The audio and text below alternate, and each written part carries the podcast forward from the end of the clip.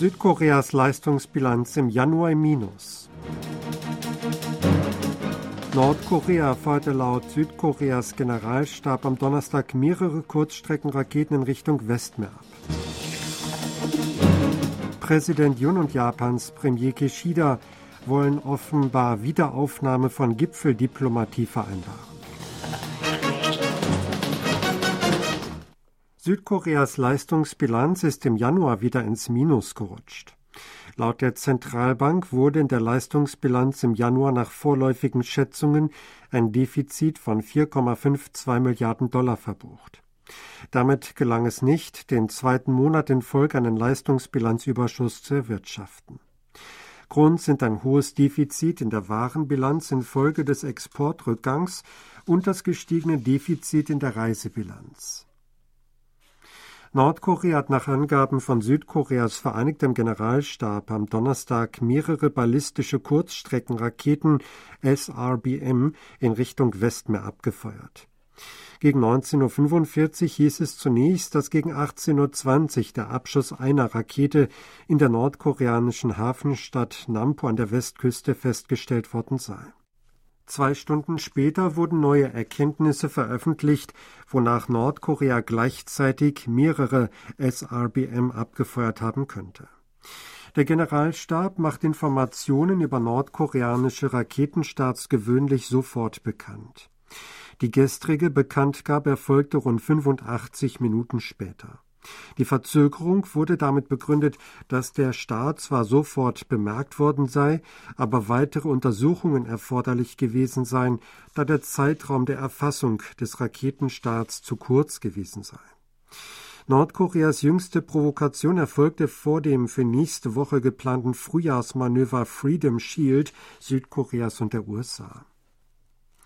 Laut japanischen Medien wird beim südkoreanisch-japanischen Gipfel nächste Woche in Tokio voraussichtlich die Wiederaufnahme der bilateralen Gipfeldiplomatie bestätigt werden. Wie die Tageszeitungen Nihon Keizai und Asahi heute schrieben, würden Präsident Yoon Song-yeol und Japans Premierminister Fumio Kishida dies beim Gipfel am 16. März in Tokio verkünden. Die sogenannte Shuttle-Diplomatie, nach der die Staats- oder Regierungschefs einmal im Jahr das jeweils andere Partnerland besuchen, wurde 2004 eingeführt und ist seit 2011 unterbrochen. Japanische Medien rechnen zudem mit der Möglichkeit, dass Jun gegebenenfalls die Normalisierung des Abkommens zum Austausch von Militärinformationen GSOMIA erklären könnte. Die südkoreanische Regierung hat im August 2019 aus Protest gegen die gegen Südkorea gerichteten Exportrestriktionen Japans mitgeteilt, GSOMIA zu beenden. Im November jenes Jahres wurde jedoch nach bilateralen Konsultationen beschlossen, die Wirksamkeit der Mitteilung aufzuheben.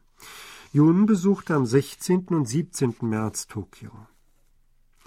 Seoul hat angesichts der Kritik Chinas an Südkoreas Streben nach der Beteiligung an der Arbeitsgruppe des Quad, an Sicherheitsdialog zwischen den USA, Japan, Australien und Indien seine Position bekräftigt die grundlegende Position der südkoreanischen Regierung in den Bereichen aufstrebende Technologien, Gesundheit und Klimawandel, eine funktionale Kooperation mit Quad anzustreben, bleibe unverändert, sagte der Sprecher des Außenministeriums Im Sosok am Donnerstag vor der Presse.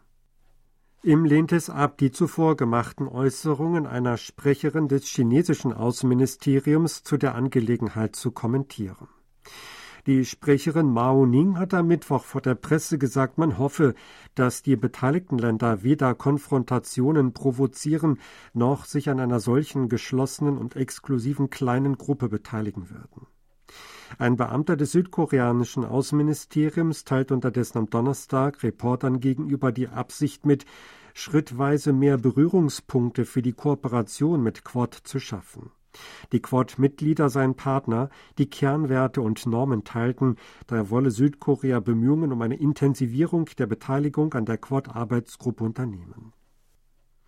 Über die Hälfte der Koreaner hält laut einer Umfrage von KBS den jüngst vorgelegten Regierungsplan zur Entschädigung von Opfern der Zwangsmobilisierung unter japanischer Besatzung für falsch.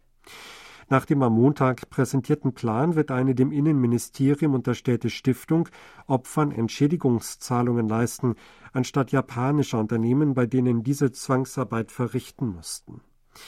53,1 Prozent der Befragten stuften den Entschädigungsplan als falsche Entscheidung ein. Dagegen sprachen 39,8 Prozent von einer guten Entscheidung. 51,5 Prozent waren der Ansicht, dass der Entschädigungsplan für den Aufbau zukunftsorientierter Beziehungen zwischen Südkorea und Japan nicht nützlich sei. 46,1 Prozent waren der gegensätzlichen Meinung. 72,1 Prozent waren einverstanden mit der Ansicht, dass der Regierungsplan nur eine halbe Lösung darstelle, weil dies weder eine Beteiligung noch eine Entschuldigung der japanischen Unternehmen vorsieht, die an Kriegsverbrechen beteiligt waren. Finanzminister Chu Kyung-ho rechnet damit, dass die Inflationsrate im März unter das Niveau im Vormonat von 4,8 Prozent fallen wird. Im zweiten Quartal sei auch ein Wert im 3-Prozent-Bereich möglich, sagte Chu am Donnerstag bei einem Treffen mit der Presse. Er erläuterte dabei die gesamte Wirtschaftssituation einschließlich der Preise, Immobilien und Konjunktur. US-Notenbankchef Jerome Powell hatte jüngst die Ansicht mitgeteilt, dass die Fed den Zinssatz weiter erhöhen könnte. Auf die Frage, ob sich Südkoreas Konjunkturaussichten daraufhin verändert hätten, antwortete Chu, dass die bisherige Position unverändert bleibe. Ein früherer Berater des Oppositionschefs Lee Jae-myung ist tot aufgefunden worden. Der Mann mit Nachnamen Chon wurde am Donnerstagabend in seiner Wohnung in Songnam in der Gyeonggi-Provinz entdeckt.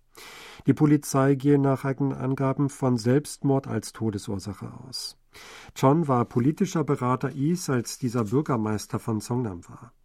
Nach Is Wahl zum Gouverneur der Gyeonggi-Provinz wurde er dessen Stabschef. John war außerdem leitender Manager beim Unternehmen Gyeonggi Housing and Urban Development Corporation. Gegen John war vor drei Jahren ermittelt worden, weil die Organisation ein Haus neben dem Wohnhaus des früheren Provinzgouverneurs ihr angemietet hatte, um dort Mitarbeiter unterzubringen. Zu einer Anklage war es aber nicht gekommen, weil John laut den Ermittlungsergebnissen mit dem Fall nichts zu tun gehabt habe. Johns Familie sagte gegenüber der Polizei aus, dass gegen ihn letztes Jahr im Zusammenhang mit einem Bestechungsvorwurf um I und den städtischen Fußballclub Songnam ermittelt worden sei. Die Universität Kassel hat die Friedensmädchenstatue zum Gedenken an die Opfer sexueller Gewalt durch Japan in Kriegszeiten abgebaut. Nach Angaben der in Berlin ansässigen Bürgerorganisation Korea Verband am Donnerstag entfernte die Universitätsleitung am Vormittag des Tages überraschend die im Juli vergangenen Jahres vom Allgemeinen Studierendenausschuss AStA aufgestellte Statue. Laut der Organisation standen sich das Präsidium, das die Entfernung der Statue verlangte, und der AStA in der Frage gegenüber, und die Verhandlungen liefen noch. Es sei schockierend, dass die Universitätsleitung einseitig ohne Absprache mit dem Ausschuss die Räumung der Statue habe durchführen lassen, hieß es. Der Korea-Verband will nächste Woche an der Uni Kassel eine große Protestkundgebung veranstalten. Die Universitätsleitung hatte seit September letzten Jahres den Asta aufgefordert, das Denkmal zu entfernen. Laut dem Koreanischen Rat für Gerechtigkeit und Erinnerung in Fragen der militärischen Sexsklaverei durch Japan, eine südkoreanische Organisation für Opfer der Sexsklaverei, hatte die Forderung der japanischen Regierung nach einer Entfernung dahinter gesteckt. Wie verlautete, habe die Regierung in Tokio seit der Aufstellung der Friedensstatue im Juli letzten Jahres den Universitätspräsidenten immer wieder zu deren Abbau aufgefordert. Der AStA der Uni Kassel hat im Juli 2022 als erste Hochschule in Deutschland im Campusgarten des Studierendenhauses die Friedensstatue dauerhaft aufgestellt. Der AStA hat die hierfür eine Genehmigung von der Uni für die Nutzung des Geländes eingeholt. Das Studentenparlament hatte eine Resolution hierfür angenommen. Das koreanische IT-Unternehmen Neva erfreut sich bei der Forschung auf dem Gebiet künstliche Intelligenz des sechstgrößten Einflusses auf die globale Wissenschaftswelt. Nach Angaben der IT-Branche am Freitag erstellte Zeta Alpha eine Plattform zur Analyse der Entwicklungen bei KI-Forschungspapieren in der Welt, eine Rangliste von Unternehmen und Forschungsinstituten. Die Rangliste beruht auf den Anteilen der von ihnen veröffentlichten Forschungspapiere unter den 100 meistzitierten Arbeiten im Jahr 2022. Naver landete demnach auf Platz 6 und lag damit vor den führenden amerikanischen IT-Unternehmen Intel, Salesforce und Google. Spitzenreiter war OpenAI, Entwickler von ChatGPT. Auf Platz 2 rangierte die Nichtregierungsorganisation Illusa AI. Das chinesische Unternehmen MagVi belegte den dritten Platz, gefolgt von DeepMind und Meta. An Bord eines Flugzeuges von Korean Air sind zwei scharfe Kugeln gefunden worden. Daraufhin leitete die Polizei eine Durchsuchung ein. Heute gegen 8 Uhr wurde der Polizei gemeldet, dass in einem Flugzeug, das am Flughafen Incheon in Richtung Manila starten wollte, scharfe Munition gefunden worden sei. Ein Fluggast habe unter seinem Sitz eine Kugel gefunden, später sei eine weitere Kugel gefunden worden, hieß es. Flug KE 621 musste daher kurz vor dem Start zum Terminal zurückkehren. An Bord waren insgesamt 230 Personen, darunter 218 Passagiere. Laut der Fluggesellschaft stiegen die Passagiere nach einer Sicherheitskontrolle und Durchsuchung wieder in die Maschine ein, die dann gegen 11 Uhr in Richtung Manila abflog. Die Polizei und zuständigen Behörden untersuchen, wie die Kugeln in das Flugzeug gelangen konnten. Sie hörten aktuelle Meldungen aus Seoul, gesprochen von Sebastian Ratzer.